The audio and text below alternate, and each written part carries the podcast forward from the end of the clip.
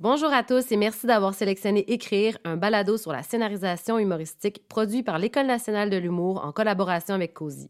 Cette deuxième saison de huit épisodes a été enregistrée en mai 2021. Cette série a été rendue possible grâce à la contribution de Netflix. Dans cet épisode, Émile Gaudreau explique comment l'impro lui a enseigné l'humour. Fort de son expérience avec le groupe sanguin, avec plus de 1000 spectacles à son actif, il a commencé à s'intéresser à l'écriture de longs métrages de manière instinctive en racontant ses idées de films à qui voulait bien l'écouter. Le succès international de Louis XIX lui a donné l'élan nécessaire pour se lancer officiellement en écriture de longs métrages. Après s'être accroché les pieds dans la théorie, il est revenu à ses premiers instincts pour pondre les succès de Père en flic et Menteur. Bonne écoute! Et donc, parle-moi de ton parcours. Comment ça a commencé pour toi, l'écriture? Ça vient d'où l'intérêt pour... Ben, écoute, moi, j'ai commencé à faire de l'impro au cégep de Jonquière avec une grosse gang. Et puis, de là, on a formé un groupe d'humour qui s'appelait le groupe Sanguin. Euh, on a fait 1000 shows. Euh, donc, moi, j'étais, j'écrivais, j'étais sur scène, on faisait de la mise en scène aussi. Par la suite, on a travaillé avec Robert Lepage comme metteur en scène. Et c'est vraiment là, c'est vraiment là où moi j'ai tout appris, si on veut, là, en comédie en tout cas, certainement, parce que j'ai, j'ai côtoyé des gens qui étaient des vraies bêtes de scène. Marie-Lise Pilote, Danny Turcotte, Dominique Lévesque, c'était des vraies bêtes de scène. Marie-Lise et Danny, c'est des naturels, donc il y avait cette espèce de don-là d'être vrai et de faire rire, mais beaucoup.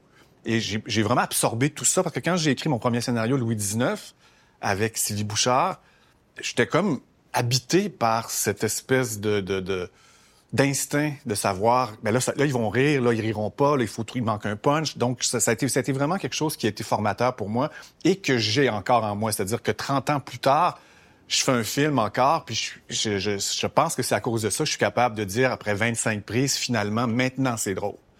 Donc, cette expérience-là de scène et surtout d'observer des, des, gens qui sont des vrais, parce que moi, j'étais pas une bête de scène, donc j'étais vraiment comme un observateur de tout ça.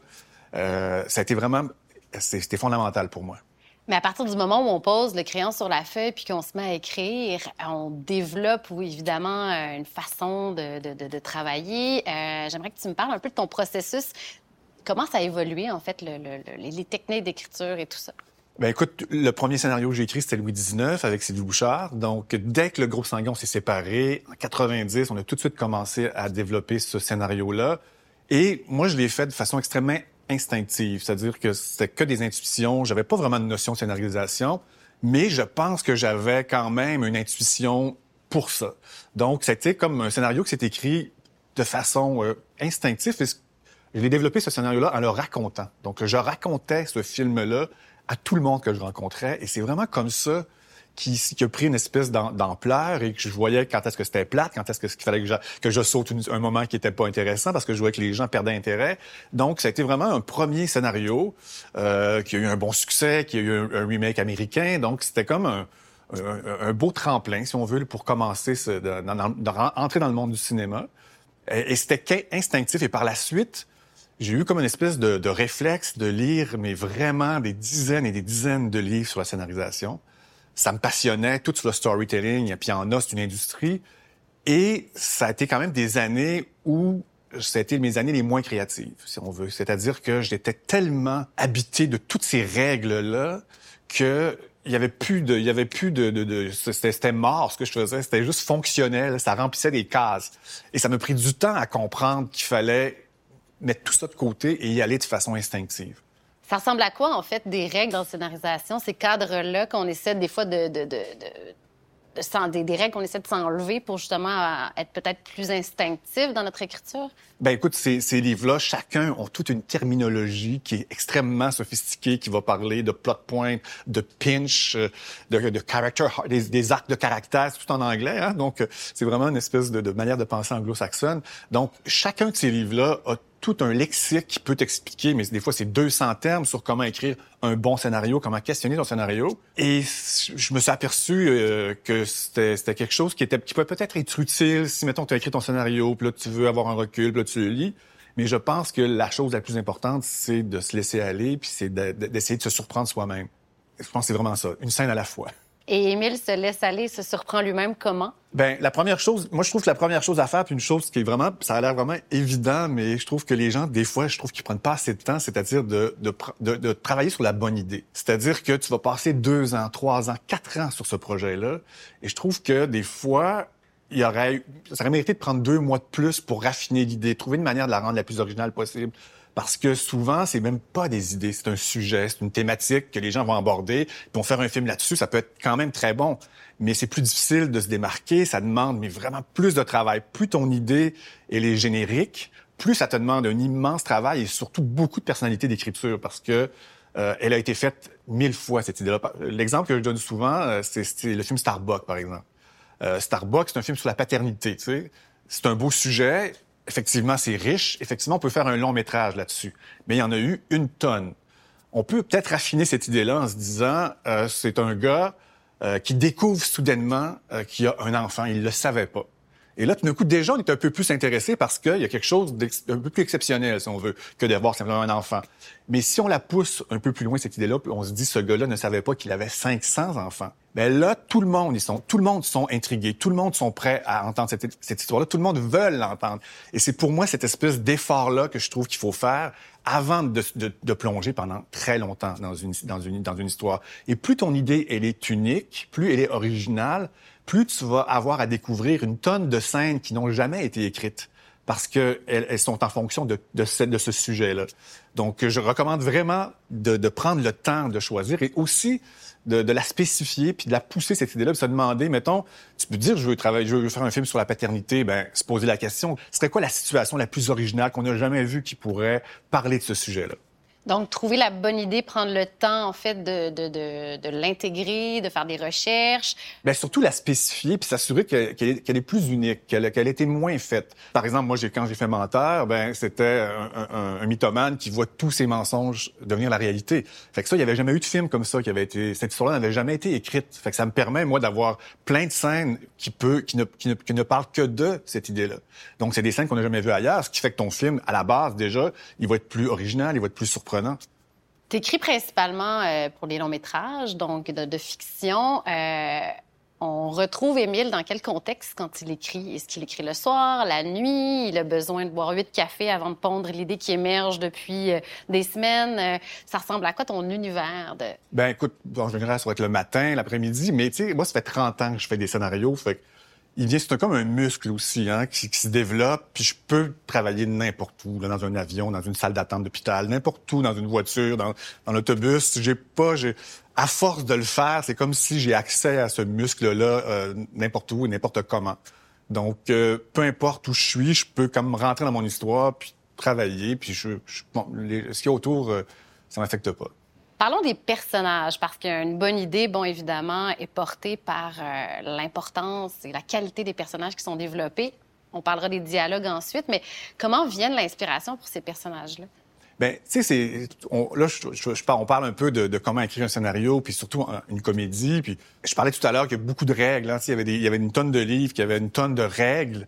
Puis à force de faire des films, puis à force surtout d'en regarder, euh, une chose pour moi qui est devenue très claire, c'est qu'il n'y en a pas de règles. C'est-à-dire que chaque règle, tu, vois un film qui est un chef-d'œuvre puis qui va à l'encontre de cette règle-là, ça fait qu'il vient un temps où tu te dis, il n'y a pas vraiment de règles, sauf peut-être, moi je te dirais, une seule règle qui est, qui est majeure, qui est importante et qui, ça, tous les, tous les grands films euh, respectent ça, c'est-à-dire qu'un bon film, c'est une histoire qui se transforme constamment de façon cohérente et surprenante.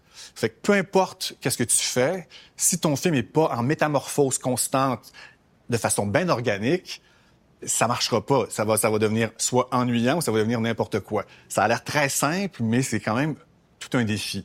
Pour reprendre l'idée des personnages et de l'aspect organique d'un scénario, je pense que le personnage et les personnages sont en fait le moteur de cette, euh, cette réussite, ce côté organique-là, non?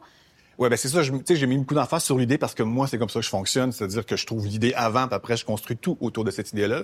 Mais tout le monde est différent, tout le monde a sa méthode, tout le monde a vraiment des intuitions qui leur appartiennent et il faut vraiment aller là-dedans. Donc, tu peux commencer par un personnage. Par exemple, moi, on, mettons, on revient à Starbuck. Je trouve qu'il est un bon exemple. Je vais m'en servir parce que c'est un film hyper bien écrit, que tout le monde connaît, que tout le monde aime. Donc, Starbuck, cette idée-là de quelqu'un euh, qui se retrouve avec 500 enfants du jour au lendemain. Il apprend ça. On peut se poser la question, on peut dire ça serait quel personnage? Donc, maintenant, il faut créer un personnage principal pour cette histoire-là. Ça pourrait être beaucoup de choses d'une certaine façon, mais la question à se poser, c'est à qui cette histoire-là pourrait arriver et que ce serait le plus surprenant et surtout le plus trillant? Et Ken Scott et Martin Petit, de façon extrêmement naturelle, et ça allait être soi d'une certaine façon, c'est que cette personne-là qui se retrouve à avoir 500 enfants du jour au lendemain, ben c'est la personne la plus irresponsable et la moins mature au monde. Et c'est la personne à qui sa blonde dit, je suis enceinte de toi, mais je veux même pas que tu sois le père. Donc là, quand on a, quand on, on crée ce personnage-là et que c'est ça qui lui arrive, tout d'un coup, on est vraiment comme, OK, parce que quelqu'un aurait pu dire, mettons, une très mauvaise idée, de dire, ben écoute, c'est un bon gars, puis il aime les enfants, puis c'est ça, puis là, tout d'un coup, il va avoir 500 enfants, puis là, on fait comme, OK, mais on n'est pas, on n'est pas excité, on n'est pas, on n'a pas le goût de savoir qu'est-ce qui va se passer parce que c'est un bon père, c'est un bon monsieur.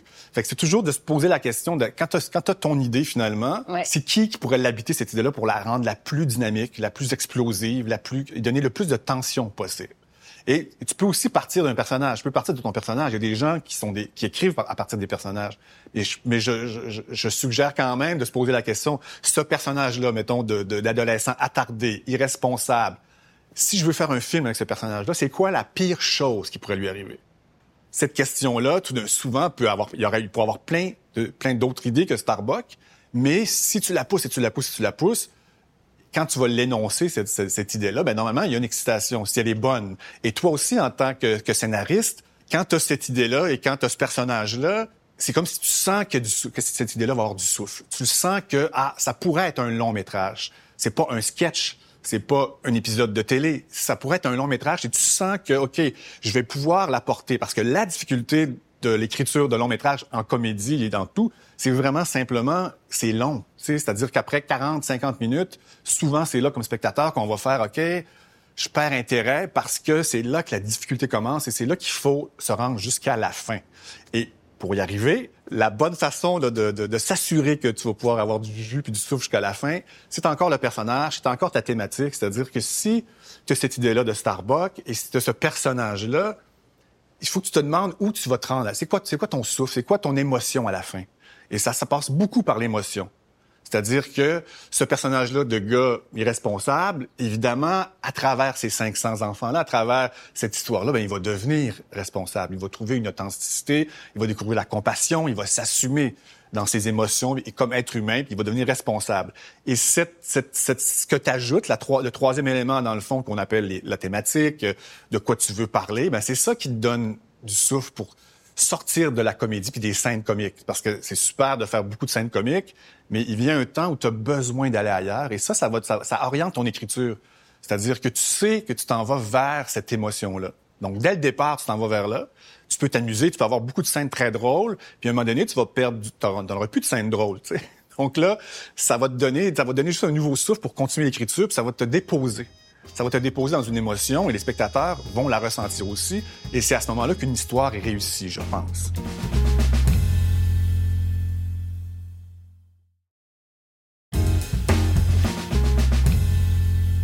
Quand on écrit en, humour, en fiction, est-ce qu'il doit y avoir un équilibre entre l'aspect très comique, drôle, désiré, puis la balance avec euh, un contenu un peu moins euh, dans, dans, dans, dans l'humour. Ben écoute, ça, dépend vraiment de chaque auteur. Cet équilibre-là entre l'humour là et, et l'émotion, ça dépend vraiment, vraiment de chaque auteur. Puis c'est ça qui est important. Quand si tu sais quelqu'un qui a un talent en, en, en humour, c'est capable d'écrire de la comédie, est un, un réel don parce que c'est un don, et tu veux faire un long métrage, ben ça se peut que ça soit drôle pendant 95% du temps, mais que tu saches que tu qu'à la fin, tu as un petit truc, puis que les gens ont senti quelque chose. Et ça se peut que si tu fais une farce, que ça soit drôle du début à la fin, puis qu'il n'y ait pas d'émotion. Mais c'est très, très dur à faire, ça, une farce. C'est comme euh, Top Secret, ce genre de film-là, là, ceux qui ont mon âge. Là, c'est, c'est plus dur. À... Donc, si tu fais pas une farce, si tu veux raconter une, une, histoire qui va, qui va faire ressentir quelque chose aux gens autre que de les faire rire, peu importe euh, ton style, tu vas avoir une émotion à la fin, mais si toi, tu as un style hyper punché, hyper imagé, euh, irrévérencieux, peu importe c'est quoi ton style, il faut que tu le respectes. S'il y a une chose que, quand tu fais, même quand tu décides de faire un long métrage, s'il y a une chose que tu ne changeras pas en tant qu'auteur, c'est ta musique à toi. C'est ton style à toi. Ça, c'est ce qui, ce qui est le plus précieux que tu possèdes. Et ça, on va le garder, on y touche pas, mais on essaie de le décliner sur la longueur. Parce que c'est comme si faire un long métrage, c'était l'antithèse de faire un gag. Sais, c'est comme si, si tu as un grand talent pour les punchs, qui est de, de, de, faire une mini-tension puis de la finir tout de suite puis de provoquer un rire, on dirait que c'est comme le contraire de s'installer pendant 90 minutes pour avoir quelque chose qui va tenir la route et se conclure. Donc, mais si mais il faut que tu aies ce talent-là. Il faut que tu aies vraiment faut que tu sois né avec encore, je pense encore c'est un don. Mais à partir de ce moment-là, il faut que tu, faut, faut jamais que tu le changes cette chose-là. Tu peux pas, à moins que ça change tout seul. Tu sais. c'est la même chose moi quand je travaille avec des acteurs. Tu sais, jamais je vais dire à un acteur comment être drôle. Tu sais, je vais choisir des gens qui sont nés comiques et puis je vais, parler de tout le reste.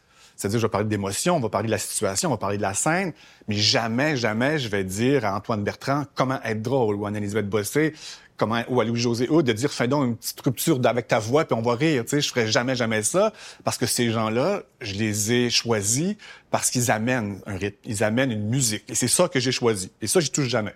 On va tout travailler le reste pour que cette musique-là vienne à servir un personnage et servir une situation et servir une histoire dans sa longueur. Donc, euh, c'est la même chose pour un auteur. Si tu es un auteur et tu as ce don-là, et ça a été reconnu, c'est-à-dire que tu as fait rire et les gens euh, trouvent que tu es, vraiment un bon auteur comique, ben là, touche pas à ça et vas-y. Écris, essaie de créer un personnage qui va ressembler à ce que t'es. Essaie de créer une histoire qui va ressembler à ce que t'es. Mais essaie de quand même d'y donner un sens, essaie quand même de t'assurer que souvent c'est le personnage principal, ton personnage principal qui va qui va qui va avoir un chemin. Donc soit à la fin il est transformé ou finalement il n'est pas transformé, mais ça va être lui qui va te guider aussi. Donc si tu as ce, ce, talent-là de la comédie et tu crées ce personnage principal là, souvent ce personnage-là il possède en lui la clé de, ton émotion. C'est-à-dire que dans, dans, dans, dans, le cas de Starbucks, effectivement, c'est tout ce qui est empathique dans ce film-là, tout ce qui est relationnel avec le personnage de Patrick Huard, à chaque fois, on a une émotion parce que on nous l'a présenté tellement comme quelqu'un qui l'a pas, ça, et que c'est un drame pour lui, d'une certaine façon. Puis on l'a vu qu'il était irresponsable, on l'a senti. Donc, à chaque fois qu'il se rapproche de ce but-là, on est impliqué comme spectateur, on oublie qu'on est devant un film, puis on est vraiment, soudainement, devant un être humain, ça va dans notre inconscient, ça nous touche, et c'est ça, moi, que je trouve le plus passionnant dans, euh, dans le storytelling. Est-ce qu'il faut nécessairement, parce que là, j'entends en fait qu'on veut toucher le public, évidemment, on veut qu'ils se sentent soit appelés, concernés euh, et qu'ils suivent en fait l'évolution du personnage, qui soit change ou ne change pas à la fin en termes de conclusion.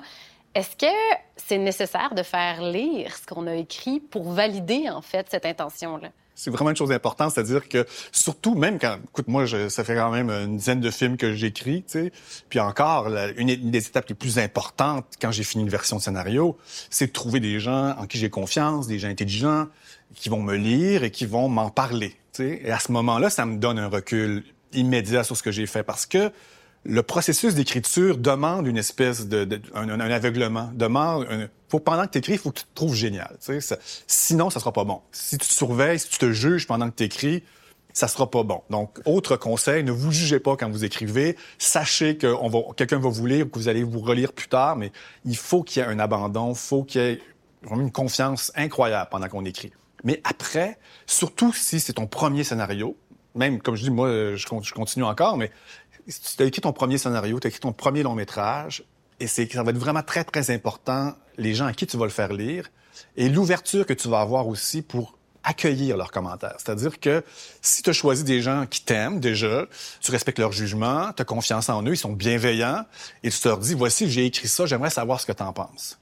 Et là, c'est pas pour te faire dire. Là, le, plus gros, euh, je te dirais, une des erreurs que les jeunes scénaristes font, c'est qu'ils veulent pas savoir ce que les gens en pensent. Ils veulent qu'on leur dise que c'est merveilleux et ça, il faut se libérer de cette volonté-là. Puis on sait sûr qu'on veut, avoir une validation, mais ça va devenir merveilleux à force d'écrire parce que un premier jet de scénario de long métrage, en général, il va en rester moins de la moitié. Des fois, il en reste 10% des fois, il en reste 20% Donc, il faut, avoir cette conscience-là que c'est c'est le début de quelque chose. Donc là, tu le fais lire et tu leur as demandé leur avis. Donc, les gens vont te donner leur avis.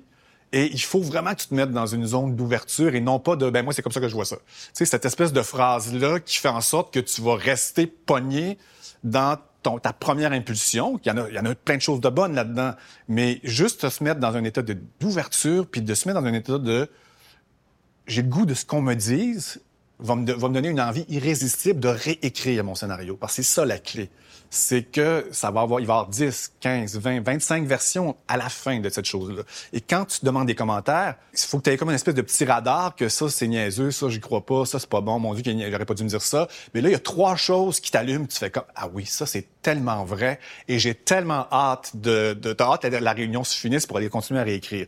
Et c'est cet état-là qu'il faut rechercher, cet état-là de, de dire, cette personne-là, elle a pris le temps de me lire, euh, c'est vraiment généreux, tu sais, et, plutôt que d'être sénère puis de se dire mon Dieu, mon ego va-tu être abîmé aujourd'hui, de se dire regarde, on va essayer de mettre l'ego de côté, puis je vais essayer d'être juste d'entendre puis de, de, penser à mon histoire aussi, parce que cette histoire-là, normalement, je la connais, je la possède. Fait que quand quelqu'un te dit quelque chose, c'est juste s'il te faisait une révélation sur toi-même, tu sais. Il dit pas un commentaire extérieur, il te parle de ton histoire, il va t'aider à, à amener ton histoire plus loin. C'est jamais, jamais d'écouter un commentaire pour aller dans quelque chose que tu crois pas, ça sera jamais bon. C'est pour ça, si tu es, si ouvert, ben, un commentaire sur 25 peut te donner l'énergie pour écrire une deuxième version, que ça soit meilleur encore. À partir de quand et comment on approche un producteur? Parce qu'on a travaillé très fort sur un scénario, on veut que ça puisse vivre et que ça se rende à l'écran. Je pense que c'est bon d'écrire des scénarios, c'est bon de, de, de, se pratiquer parce que c'est vraiment quelque chose qu'on c'est un métier qui s'apprend aussi, c'est une expérience qui t'aide à, devenir meilleur. Si tu recherches vraiment un, producteur pour t'aider à écrire, à avoir de l'argent pour écrire ce film-là, les choses à faire, la chose à faire au départ, c'est de dire, bon, cette idée-là, comment je peux la décliner sur cinq pages? Simplement, un synopsis, parce qu'ici, dans l'industrie, un producteur, s'il y a un scénario tout fini, il sait pas quoi faire avec ça. S'il y a un scénario, s'il y a un bon synopsis de cinq pages, s'il y a une courte description des personnages, euh, si, tu, es capable de dire qu'est-ce que tu veux faire en écrivant cette histoire-là, ben là, ça, c'est convaincant. Et si en plus tu mets quand même quelques scènes que tu as écrites et qui sont drôles et qui montrent que tu as un ton à toi, que tu as un style, que tu as du talent surtout, ben là, c'est une bonne combinaison pour qu'un producteur soit séduit puis dire, OK, je vais essayer d'aller chercher de l'argent pour que tu sois payé pour écrire cette histoire-là. Des fois, on le fait, des fois, on le fait comme euh, à l'inverse, c'est-à-dire tu peux faire lire un scénario à un producteur, puis il va aimer ça, puis il dit maintenant on va faire un synopsis, mais on dit pas à personne qui a déjà écrit une première version parce qu'on veut de l'argent pour écrire. Aussi, ça t'oblige aussi de faire un synopsis d'à peu près cinq pages, ça peut être six pages, ça peut être sept pages, mais ça t'oblige quand même à, à voir où elle s'en va ton histoire. Tu es obligé de dire ça commence comme ça, il se passe ça, puis ça finit comme ça. Fait que déjà pour toi, c'est quand même un bon exercice. Puis ça, ça donne aussi pour quelqu'un qui a de l'expérience en cinéma, c'est-à-dire un producteur ou un réalisateur même, ou un acteur, tu sais, qui peut être un allié. Ben ça peut, ça, ça donne, ça montre que ton idée, ben elle se peut. Puis ton idée, elle se décline et justement, elle se transforme assez pour faire un long métrage. On est au stade où l'idée est acceptée, le producteur a réussi à le vendre, on a les sous, on le produit. Dans ton cas, tu réalises également tes projets il se passe quoi dans, l'univers d'un réalisateur qui voit son projet écrit vivre, en fait? Ben écoute, c'est toujours décevant. Il faut vraiment se mettre dans cette idée-là. Ça va, ça va toujours décevant. Puis quand, quand j'ai fait mon premier film que j'avais pas réalisé, j'étais vraiment déçu, mais très déçu. j'ai fait. Et quand tu réalises par la suite, tu t'aperçois que c'est un métier de compromis, c'est un métier de deuil, c'est-à-dire que chaque jour, comme moi, en ce qui me concerne, il y a souvent des réalisateurs qui, mais chaque jour, c'est comme une idée, ben, on n'a pas l'argent, on n'a pas le temps. Donc, il faut qu'on s'ajuste constamment. Et cette chose-là, qui est, et, l'histoire est comme ça aussi. Si tu possèdes vraiment bien ton histoire, si tu sais qu'est-ce qui est important dans cette histoire-là, si tu sais à chaque moment qu'est-ce qui doit ressortir, ben, ça se fait quand même de l'ajuster puis d'enlever les, les, choses qui sont pas essentielles. Ça, c'est une chose qui peut aider tout le monde. même si es juste scénariste puis tu parles à ton réalisateur, c'est de la posséder. Ça a l'air niaiseux, mais de la posséder, cette histoire-là, mais du début à la fin et à chaque seconde. Donc, tu sais que si un producteur te dit, il faut qu'on coupe 20 euh, pages, ben là, tu vas faire un instant, laisse-moi juste réfléchir. Et c'est sûr que tu couperas pas les, 20 pages qu'il faut pas qu'il faut, qu'il faut garder. Donc parce que tu la connais cette histoire-là, tu sais ça, je peux le sacrifier. Les gens savaient pas que ça arrivait. Moi, je le savais, j'aimais ça, mais ça, par contre, ton espèce de fil dramatique, c'est ça que tu dois protéger absolument. Et en tant que réalisateur, c'est la même chose. C'est-à-dire que moi, je me, considère toujours comme un scénariste qui réalise. Même j'ai fait neuf films. Et si je suis capable de réaliser, c'est vraiment simplement parce que j'ai pris de l'expérience d'un film à l'autre, mais parce que je possède mon histoire à, à 100% Donc, tous les choix qu'on a à faire, que ce soit des costumes, que ce soit le, choix des acteurs, l'emplacement de la caméra, la direction artistique, pour moi, c'est toujours simplement une question. Cette histoire-là, elle a besoin de quoi? Pour résonner le plus fort possible? Donc, c'est toujours ce qui me vient automatiquement. Ce costume-là, ben c'est super beau, mais ce personnage-là, c'est pas ça. Et, et, des fois, les gens me demandent, mais toi, qu'est-ce que tu veux? Puis je dis toujours, moi, je veux rien. Mais l'histoire qu'on raconte, elle, elle veut ça en ce moment. Elle a besoin de ce truc-là pour être la plus je dis le mot efficace, mais c'est un mot qui peut être péjoratif, mais je dirais pour avoir le plus de, de, de, force dramatique, autant au niveau de la comédie que de l'émotion, que, que, de la surprise. Et je te dirais qu'il faut se préparer quand même à être déçu. Il faut se préparer que ça fait partie du processus. Ça fait partie que quand tu regardes le premier montage, l'assemblage, tous les réalisateurs au monde veulent se tuer parce que c'est la pire version de ton film, parce que c'est pas, les bonnes prises, tout ce que tu as tourné. Et là, il n'y a aucun rythme. C'est quand tu fais une comédie, tu peux t'imaginer à quel point c'est mauvais. C'est vraiment mauvais. Moi, je ne regarde même plus mes assemblages. ça, c'est que, tout le monde font. Quand tu fais un film, tu, mets bout à bout tout ce que tu as tourné de, dans ton, qui fait ton histoire d'une certaine façon, mais tu prends pas le temps de choisir tout, puis tu mets tout. Donc, c'est vraiment... Puis à un moment donné, je me suis dit, ça me déprime pendant des mois, ça. Fait que je le regarde plus, puis je travaille avec le monteur à tous les jours, puis le film se construit comme ça. Et là, on prend toutes les meilleures prises, puis on, on, donne du rythme. Et c'est beaucoup plus facile à supporter parce que j'ai pas, je vis pas, j'ai pas à remonter une, une, déception pendant deux mois, tu sais. Mais c'est décevant. Il faut, faut, faut avoir aussi de la compassion pour le réalisateur. C'est-à-dire que c'est pas aussi simple que ça, et c'est pas, on peut pas faire tout ce qu'on veut tout le temps. Par contre, ce qui est important, puis ce qui est très difficile, c'est de trouver le bon réalisateur pour ton histoire. Et ça, on n'est pas, on n'est pas beaucoup au Québec, fait qu'on n'a pas beaucoup de réalisateurs, on n'a pas beaucoup de scénaristes tant que ça. Ça fait que des fois, il y a des super scénarios, mais il n'y a même pas le réalisateur pour ce scénario-là. Et tu as ce super réalisateur-là, parce que moment, il n'y a pas de il y a pas de scénario pour ce réalisateur-là. Et alors, on va les matcher ensemble, et les, ils se servent pas ni un ni l'autre, et c'est décevant pour tout le monde. Tu sais, le, le, réalisateur va gueuler contre le scénariste, les scénaristes, c'est pas le fun. Donc, le choix quand même de ton complice, de ta complice, là, il faut s'assurer qu'on parle des mêmes choses, que, que, que, cette personne-là a, bien compris euh, ton ton, ce que tu voulais faire. Et je pense que c'est bon aussi d'être capable d'être avec quelqu'un, un réalisateur ou une réalisatrice avec qui tu vas pouvoir parler de casting. C'est-à-dire que ce réalisateur-là, cette réalisatrice ne sera pas menacé si le ou les scénaristes disent Ah, il me semble que je suis pas sûr de cet acteur-là parce que je pense que les scénaristes, en général, ils, ont une intuition très forte sur comment devrait être dit leur, leur texte. Donc, c'est tout un... C'est compliqué, c'est... Mais euh, bon, c'est compliqué. Mais dans, dans, tout ce processus-là, justement, il y a comme j'entends qu'il y a une espèce de deuil ou euh, un lâcher prise très important, en fait, à partir du moment où on a créé notre univers puis qu'il est transposé à l'écran. Justement, dans ce casting-là, euh, as-tu un exemple en particulier de ce que tu avais imaginé qui est devenu complètement autre chose, de par, de par le jeu de cette personne-là ou... Chaque film, euh, on a des acteurs en tête. Des fois, on leur propose ce rôle-là, puis pour euh, mon dernier film Menteur, ben, j'ai proposé à deux actrices euh, le rôle que Geneviève Schmidt joue finalement dans le film, tu où elle fait l'espèce de, patronne très sérieuse qui devient alcoolique et qui est complètement hystérique. Et les deux actrices ont dit non, tu sais. Puis là, t'es très déçu. Puis là, tu dis, ah, ben, Geneviève Schmidt, je l'adore, elle est super géniale. Donc, on lui offre le rôle. Elle a dit oui. Et là, moi, je suis aussi, comme réalisateur et scénariste, je suis très ouvert à ce que ces gens-là apportent. C'est-à-dire qu'avant de tourner le film, déjà, euh, on lit les scènes, je lis les scènes avec les acteurs, on, fait du travail de table, et déjà, autour de la table, Geneviève, elle me dit, je peux-tu twerker dans la fenêtre, tu sais? Ce qui était un fantasme qu'elle avait. Elle voulait, le personnage dansait, elle a dit, je peux-tu twerker dans la fenêtre? Puis j'ai dit, oh mon Dieu, oui, pourquoi pas? Et finalement, tu vois, ce moment-là est un des moments où les gens rient le plus dans le film. Parce que elle, puis moi, je fais confiance à cette fille-là, là, elle, a, elle, a, elle, a, un instinct, elle a fait de la scène. C'est que je veux qu'elle amène, je veux qu'elle enrichisse son personnage. C'est la même chose dans Menteur avec Anne-Elisabeth Bossé. Son personnage sur papier était pas si flamboyant que ça. c'est vraiment en, autour d'une en lecture de table qu'elle s'est mise à pleurer en essayant de parler. Puis nous, on était mort de rire. Puis on fait, mon Dieu, mais c'est une chose qui est très drôle. Donc, on, on l'a ajouté au scénario. Tu sais. Puis même pendant le tournage, j'ai écrit une scène entre Antoine et Anne-Elisabeth qui se parlent, puis on a la misère à se comprendre. Puis, tu sais, en me disant, ah, ça, il y, y, a une veine là qui est le fun.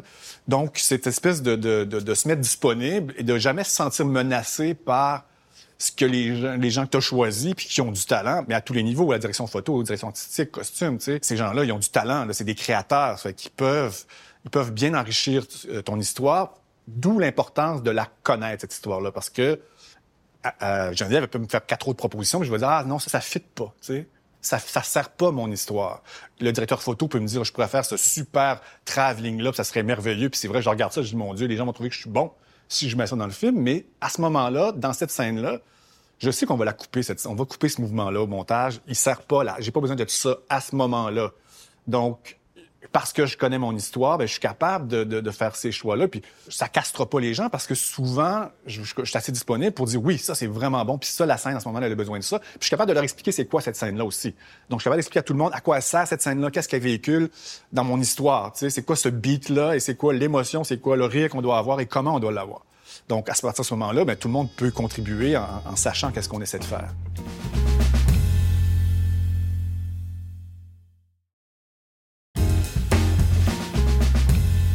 Ça ressemble à quoi ton moteur? Qu'est-ce qu'est-ce qui, euh, en fait, stimule ton inspiration?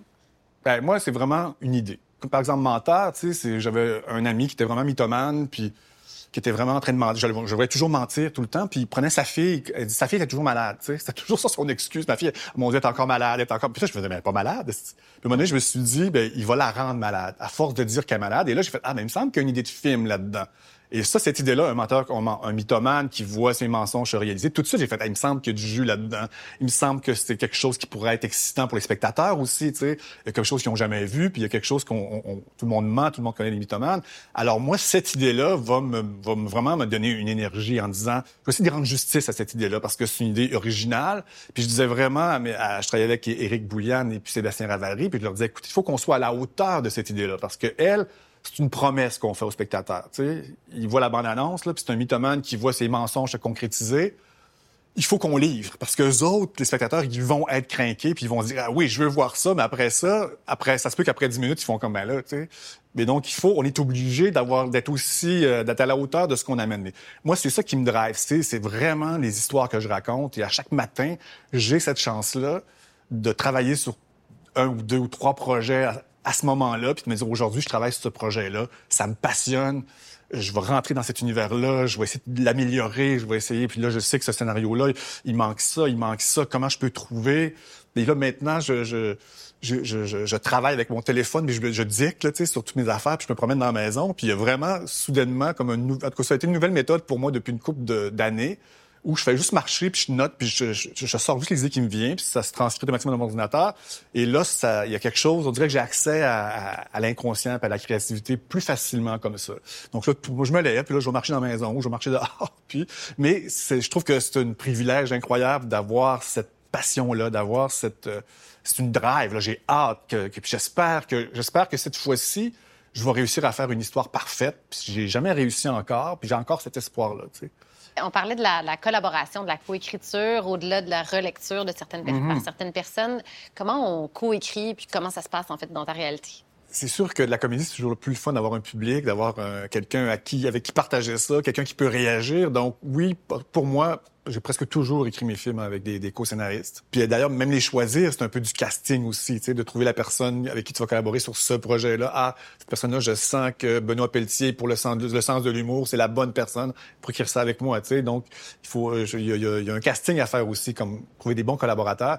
Mais c'est vrai que tu sais, quand tu fais une franche comédie, là, le nerf de la guerre, c'est les rires, c'est les gags, tu sais. Puis c'est sûr que d'être deux ou trois même euh, qui travaillent la même scène plusieurs fois, ben c'est évident qu'on a plus, il y a plus de chances que cette scène-là efface rire, puis donc qu'on trouve une manière de la rendre drôle, qu'on trouve une manière que qu'elle ait un punch de fin de la scène, tu sais, parce qu'on en parle, parce qu'on cherche, parce qu'on brainstorm. Tout seul, c'est possible aussi, mais je pense que c'est bon d'avoir des lecteurs ou d'avoir un lecteur peut-être privilégié qui te relance beaucoup, qui, qui, te, qui te challenge, qui te donne des idées, qui, qui te dit ça c'est moins drôle, ça c'est drôle, va dans cette direction-là je pense que la comédie, elle exige presque ça, parce que, euh, tu sais, à la base, c'est vraiment quelque chose qui, on est, on est sur scène puis on fait rire des gens, mais là, c'est, je trouve ça plus délicat, de, mettons, de partir avec une comédie puis de l'écrire puis de faire quatre versions puis de dire ça va être drôle. En tout cas, pour moi, moi, ça m'aide beaucoup, d'avoir des collaborateurs. Euh. Parce qu'il y a comme un univers, euh, une, image qu'on se fait de, l'écrivain, de la solitude, des longs moments seuls à créer. Puis, ouf, à un moment donné, deux mois plus tard, ah, t'étais où? Ben, j'écrivais, tu sais, la personne émerge. Euh, donc, c'est une fausse image qu'on se fait. La majorité des gens travaillent et, aiment collaborer. Oui, mais même quand tu collabores avec quelqu'un, tu as ces moments-là de, solitude parce que souvent, on va se séparer des scènes, souvent, on va séparer des sections euh, du, scénario, puis on part pendant deux mois, puis effectivement, on a ce plaisir-là de se retrouver seul, puis ce plaisir-là de chercher, puis d'essayer de penser que c'est génial pendant un petit bout avant qu'on nous dise « ça, c'est pas bon », tu sais, ou que ça, tu peux retravailler. Donc, c'est un mélange. Puis, mais ce moment-là, il, est précieux, puis il est presque essentiel, tu sais, c'est-à-dire que à part faire des brainstorming, là, pour on a une scène problématique, puis on cherche, on cherche, puis c'est aussi euh, profitable, mais je pense que de partir, puis de, chercher, puis d'avoir d'être tout seul, puis d'être que 16 heures par jour habité par ça, c'est tellement le fun. Est-ce qu'on jette du matériel ou on garde tout? On jette beaucoup, beaucoup, tu sais, mais en général, ce qu'on met, qu'on garde pas dans le film, c'est pas bon ou ça n'a pas sa place dans cette histoire-là. Donc, ça fait c'est un processus, tu sais pour écrire euh, Menteur, c'est sûr qu'on a écrit 25 scénarios complets là, pour garder à la fin cette histoire-là. Donc, mais il n'y a jamais de... C'est jamais comme euh, triste parce que ça y appartient pas. Puis même si, tu une bonne histoire, là, c'est quelque chose qui est comme, pour, moi, qui est un peu organique. C'est-à-dire que c'est comme un presque végétal. C'est-à-dire que quand je trouve l'idée puis que j'installe cette histoire-là, c'est comme si je mettais les racines, puis c'est comme si je donnais tout ce qu'on a besoin. Par la suite, cette histoire-là, quand elle est bien développée, ben c'est comme très naturel tout ça. Puis des fois, tu as plein d'idées, tu as plein de gars que tu essaies de greffer de force dans ton histoire parce que tu trouves donc que c'est drôle cette affaire-là. C'est comme si à force de se développer, elle va les éjecter ces idées-là, puis ils y appartiennent pas. Donc c'est pas euh, c'est pas du tout dramatique. Puis même quand tu écris un show d'humour, quand tu écris pour la télé, quand tu écris des sketchs, sais, ça fait partie de la, quand tu fais de la comédie, ça fait partie là, de, essai et erreur. Tu sais, le, le, plus grand génie de la comédie au monde, dans l'histoire de l'humanité, avait pas une moyenne de 100 Tu sais, Louis-José Hood travaille, il écrit l'équivalent de trois shows, puis il va les répéter, puis il va, tu sais, on a l'impression que ces gens-là lisent le bottin téléphonique qui est le cliché, mais et que ça va être drôle, mais ça va être drôle une minute. Tu sais. C'est après qu'il faut qu'ils travaillent, et eux le savent plus que n'importe qui. Les, les grands humoristes qu'on a ici, là, eux le savent à quel point ça demande du travail, puis à quel point t'en jettes, puis t'en jettes, puis t'en jettes. Est-ce que ton écriture humoristique a évolué, a beaucoup changé ou elle a une, teinte, une couleur, en fait, qui, qui, demeure dans le temps? Moi, je pense que mon écriture, je, dirais que, ben, on est, on est un peu embêtant de se définir, mais euh, comme je travaille avec des gens qui ont souvent des, des, des personnalités très fortes au niveau du gag, puis moi, c'est pas vraiment ça. Moi, j'ai l'impression que ce qui me ressemble le plus, c'est peut-être plus sur la longueur, justement. C'est peut-être plus sur la comment comment qu'on va raconter cette histoire-là et où on met cette scène-là, puis qu'est-ce qu'est-ce qu'elle, comment elle sert cette histoire-là. Et ça, je pense que ça a comme et, souvent j'essaie de retrouver Louis XIX. J'essaie de retrouver tu sais, mettons que je, je, suis un petit peu bloqué ou j'essaie de retrouver cette espèce d'élan-là premier de ce premier film-là que j'ai écrit avec Sylvie Bouchard, qui avait cette espèce de... Il y avait un naturel, il y avait une absence de poser de questions, il y avait une confiance ou une innocence totale, tu sais. Donc, j'essaie d'y retourner à ça, cette espèce d'innocence-là, puis de... parce que l'ennemi de, de, tous les artistes et tous les, sur les scénaristes, c'est la tête, c'est le jugement, c'est le, le, le, le, doute, c'est utile, mais vraiment pas longtemps, puis après ça, il faut replonger. Donc, euh, moi, j'essaie de retourner à cette jeunesse-là que j'avais, puis j'étais tellement... J'étais pas niaiseux, mais tu sais, tu, plonges, tu as confiance.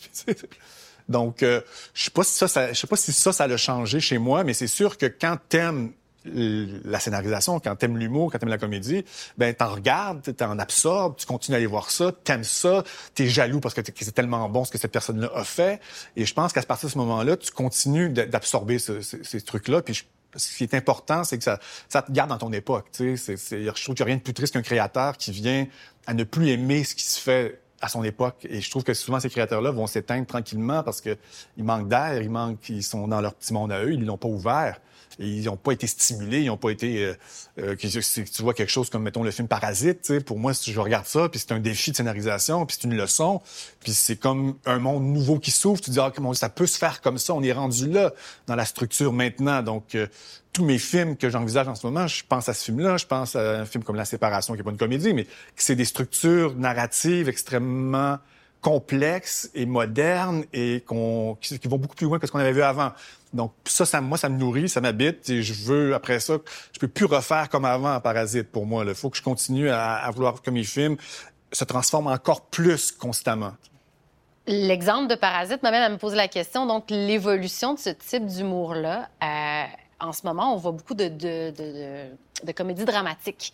On Parasite est un très bon exemple. On aborde aussi euh, des sujets délicats. Euh, ça m'amène à me demander, est-ce que l'humour aujourd'hui doit absolument être dans la dramatique ou on est capable, en fait, euh, ou on est encore intéressé à recevoir d'autres types de, formats puis de projets? Mais moi, je pense que tout, tu sais, il suffit de quelqu'un qui émerge, là, qui a du talent, puis que c'est un, que, que, qui, qui a passé à l'école, puis que Louise Richer a vu, puis que ça comme, puis que ça, ça va être, ça va être un nouveau style qui va arriver. Pour moi, il y a pas de, c'est tellement personnel cette affaire-là de, de, ta vision, puis ton regard, puis comment t'écris la comédie que on pense que ça va être ça maintenant, puis tout d'un coup il y a quelqu'un qui émerge, puis c'est tellement génial, puis c'est tellement différent que là tu dis ah, ça va être ça, mais il est allé complètement à l'envers de ce qu'on pensait que ce serait. Donc moi je pense qu'il faut simplement être à l'écoute des talents, des gens qui émergent, des gens qui, amène quelque chose de différent ou même quelque chose qu'on a déjà vu, mais encore plus drôle, encore plus loin. Je suis un petit peu méfiant, si on veut, de, de, se dire ah, ok, faut, je prévois comment que ça va être. Puis moi, il faut que je fasse ce genre de film-là parce que c'est ça qui pogne en ce moment. Je trouve que en, en général, c'est moins réussi. Quand, quand je travaille avec des acteurs, souvent, moi, je leur dis euh, faut pas que tu aies d'objectif. quand tu fais la scène, faut pas que tu aies un objectif. Faut pas que tu veuilles être bon, faut pas que tu veuilles être drôle. Faut pas que tu veuilles être le meilleur, parce que quand on est dans la vie, on n'a pas d'objectif. On ressent les choses, puis on est à fond dans ce qu'on vit au moment où on le vit. Puis c'est ça que je recherche auprès des acteurs. Puis c'est la même chose quand on écrit. sais. Si, si tu écris puis tu veux renouveler la comédie, ben tu vas passer à côté. sais. Si tu écris, tu veux écrire comme Marc Brunet, ça sera jamais comme ça. sais. Donc c'est vraiment d'être à l'écoute de qui on est et d'aller à fond dans qu'est-ce qu'on est, nous, qu'est-ce qu'on est, et ça, de le protéger, puis de le faire, essayer de le faire grandir, puis de, trouver ce, qui est unique en nous. Puis si on revient un peu à l'industrie, au marché en ce moment, euh, est-ce qu'il y a de la place pour tous les types d'humour? Hum, moi, j'ai l'impression que oui. Moi, j'ai l'impression que le talent euh, est toujours reconnu. J'ai l'impression que, surtout en comédie, surtout en comédie, plus que dans tous les domaines, parce que c'est tellement quelque chose de clair c'est tellement quelque chose qui est, qui est, on peut pas le nier. Quand quelqu'un arrive et quelqu'un a du talent, il embarque sur scène, il écrit, euh, c'est clair, tu sais. Donc, il y a toujours de la place. Est-ce qu'il y a de la place pour tous les types d'humour au Québec et est-ce que l'industrie est prête à accueillir justement euh, et donner, bon, les fonds, on sait, l'industrie, on parle de, des modes de financement? Mais c'est sûr que moi, en ce moment, ce que je sens, c'est que les institutions, les, ceux qui décident, en ce moment, par exemple, la franche comédie, ils sont pas friands de ça. Ils ils prendront pas beaucoup de risques à ce niveau-là. C'est-à-dire quelqu'un qui, qui connaisse pas, qui a moins d'expérience, là, c'est plus difficile. Mais en même temps, je trouve qu'il faut jamais essayer de deviner les envies des autres parce que c'est là que tu te trompes, c'est là que tu passes à côté de quelque chose. Tu sais. Si toi, tu as une franche comédie en toi puis tu y crois, faut y aller à fond, faut, faut ah, trouver les alliés. Des fois, c'est par un acteur, des fois, c'est par un humoriste qu'on connaît, que tu dis, gars, j'ai cette idée-là, qu'est-ce que t'en penses? Puis là, quand t'approches un producteur, ben, tu dis, ben là, il y a cette personne-là qui, qui, est intéressée, qui trouve ça drôle. Donc là, ah, ben, producteur, que souvent, ils connaissent pas trop la comédie, mais là, si cette personne-là, que moi, je trouve très drôle, que tout le monde trouve drôle, aime ça, puis veut être dans le projet, mais ça peut te donner un, petit, une petite chance de plus. Là, puis il faut, faut, faut, foncer, moi, je pense. Il faut pas se questionner. Il faut pas se questionner soi-même non plus. Il faut pas jamais essayer d'écrire un film. Certains, tu vois, ils écrivent des films pour aller à Cannes, puis tu te dis, ah, ben, ils iront pas. Parce qu'ils voulaient trop aller à Cannes, quand ils ont écrit leur film, là, ça paraît. donc, euh, il faut vraiment, pour moi, essayer de plus possible de s'enlever nos objectifs, c'est-à-dire de, de, de, quand tu écris, de se dire, ah ben là, je vais arriver à ça, je vais arriver à ça. C'est pour moi le contraire de quelque chose qui va sortir de façon intuitive. Et donc, pour la suite, ça ressemble à quoi, toi, tes prochains défis? Ben moi, je suis en écriture. Puis, euh, une chose que j'ai faite, que c'est vraiment une bonne idée que j'ai eue, c'est que j'ai parti ma, ma maison de production. Ça fait que moi, je travaille avec Denis Robert pendant très longtemps. Puis, comme j'amène mes idées, j'amène mes castings, je réalise, je me suis dit, je fais quand même un travail de producteur et j'ai décidé de produire mes trucs. Donc ça, c'est quelque chose qui est assez... C'est un, un, nouvel univers, mais c'est simplement que ce que je fais m'appartient plus. Et ça me donne un contact avec aussi les décideurs. Tu sais, j'ai pas, l'impression d'être un enfant puis quelqu'un, un adulte, va, va parler pour moi. Tu sais. Fait que ça c'est super. Donc maintenant, je développe mes trucs pour moi. Je, peux développer aussi des trucs pour d'autres personnes, puis euh, prendre une histoire puis essayer de l'aider à la, à la, mettre à jour, la mettre à terme. Euh, puis là, je travaille en ce moment sur trois, trois projets différents de long métrage, un peu à des, qui sont rendus à des étapes différentes. Puis je vais décider là-dedans euh, qu'est-ce que je, ça serait quoi mon prochain film si on me permet de, de, de, le tourner. Puis en ce moment, je travaille sur une comédie qui s'appelle Sans mots. Et c'est assez, c'est vraiment quelque chose pour moi de complètement différent parce que c'est l'histoire de quatre verbomoteurs de quatre pays différents qui, du jour au lendemain, perdent l'usage des mots, autant de la parole que de l'écrit. Et le film est à peu près à 75-80% complètement muet. Donc, c'est toute une autre écriture pour moi parce qu'ils se retrouvent ensemble dans un contexte, dans un lieu, et ils n'ont pas de mots pour parler. Et bon, aussi, il y, a, toute une histoire, il y a tout un, un thrill là-dedans, j'espère. Mais c'est comme une écriture particulière parce que des fois, je regardais mes films, surtout quand on fait les sous-titrages, je me dis, mon Dieu, que c'est des beaux moteurs. Ça parle, ça parle, ça parle vite. Puis c'est juste des sous-titres tout le temps, tout le temps, tout le temps. Puis ça a été vraiment, même quand je travaillais sur le montage, je me disais, il me semble que j'aimerais ça faire quelque chose de muet, tu sais. Puis cette idée-là, elle est née comme ça. Donc, c'est vraiment terrifiant parce que j'ai jamais écrit comme, comme ça. J'ai pas de référence non plus d'autres films tant que ça, qui est une histoire contemporaine qui se passe sans dialogue et que les gens communiquent tout le temps par des gestes ou par des expressions. Donc, euh, ça, je t'avoue qu'à la fois, ça, me passionne, mais ça me fait beaucoup peur en me disant, mon Dieu, je vois-tu, ça va-tu se financer, je vais-tu réussir à être capable de le faire? Mais je, je, j'y vais là-dedans. Puis je travaille aussi sur une comédie dramatique historique qui se passe en 1965 avec deux jeunes personnages homosexuels dans la vingtaine. Et c'est une histoire vraie. Donc c'est deux jeunes qui ont euh, changé un peu le cours de l'histoire l'histoire du Québec au niveau culturel. Et ça c'est ça, complètement différent aussi d'arriver dans quelque chose d'historique de, de jouer avec la chronologie avec la temporalité de jouer avec ces gens-là avec cette époque-là. Qu'est-ce qu'ils ont changé? Comment ils sont devenus des héros? Ça aussi, je dois t'avouer que c'est un projet, comme j'ai jamais fait ça, ça me stimule beaucoup. Et je travaille aussi sur un spin-off d'un film que j'ai déjà fait, c'est-à-dire de prendre un personnage secondaire et d'en faire le personnage principal et de créer toute une histoire autour de ce personnage-là. Et je, sentais que justement, dans, dans, le film que j'ai fait, que ce personnage-là avait, avait du potentiel, avait comme une vie riche. Puis là, on va l'explorer dans un nouveau film. Est-ce qu'on a en primeur de quel personnage il Ben écoute, c'est tellement, euh, tu sais, c'est tellement des affaires, mais je peux te, je peux le dire. Mais de toute façon, ça va être dépassé. Je sais pas quand ça va être passé, mais on travaille sur menteuse avec euh, le personnage Bossé, qui serait le personnage principal, qui fait des mensonges. Donc c'est vraiment un regard féminin sur euh, le mensonge au féminin de certaine façon. Puis c'est Antoine Bertrand et elle qui sont un peu les deux. Elle, le personnage principal, mais avec son mari. Puis on a toute une famille pour elle qu'on invente. Puis on est en train de de développer ça aussi. Là, et le, le, grand conseil, en fait, à donner, si on résume un peu toute la pensée autour de... puis qu'on s'adresse à des, euh, à des jeunes euh, et moins jeunes qui seraient intéressés à la scénarisation, on leur conseille quoi? C'est quoi le grand conseil? Mon Dieu, ben, c'est des clichés, là. C'est regarder des films, regarder des films, regarder des films, regarder des films, regarder des bons films, puis de, de faut, pour faire du cinéma, faut que ça soit une passion. Tu sais, faut pas que ça soit un passe-temps. Faut que si ce, si as ce don-là de la comédie et t'es pas passionné de cinéma, fais de la télé, fais de la scène. Ça va tellement être plus proche de ce qui est en soi un gag, de ce qui est en soi euh, ce qui est naturel, dans le fond, pour ce talent-là. Mais si tu es passionné de cinéma, si tu en manges, ça te passe, là, oui, tu peux transférer ce talent-là vers, vers ce, médium-là. Puis c'est vraiment d'aimer ça, c'est vraiment de, de, pas juste aimer ça, mais d'être obsédé par ça. Le long métrage, tu sais, que ce soit ça qui te, qui te passionne, puis que ce soit ça que tu regardes tout le temps sans te forcer.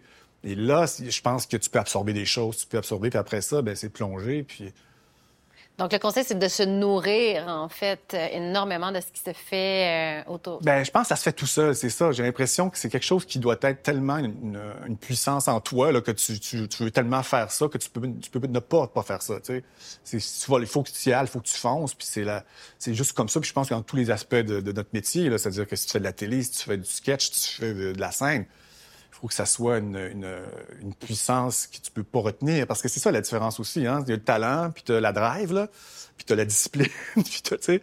Mais si tu as cette drive-là, puis si tu as cette passion-là, ben là, tu vas, avoir des, vas plein de noms, tu vas avoir plein de, de, difficultés, mais il y aura rien qui va t'arrêter. Et ça, c'est quand même, si tu as ça, puis tu as du talent, ben tu vas y arriver. Merci d'avoir écouté ce balado. Le projet écrit est produit par l'École nationale de l'humour grâce à la contribution financière de Netflix.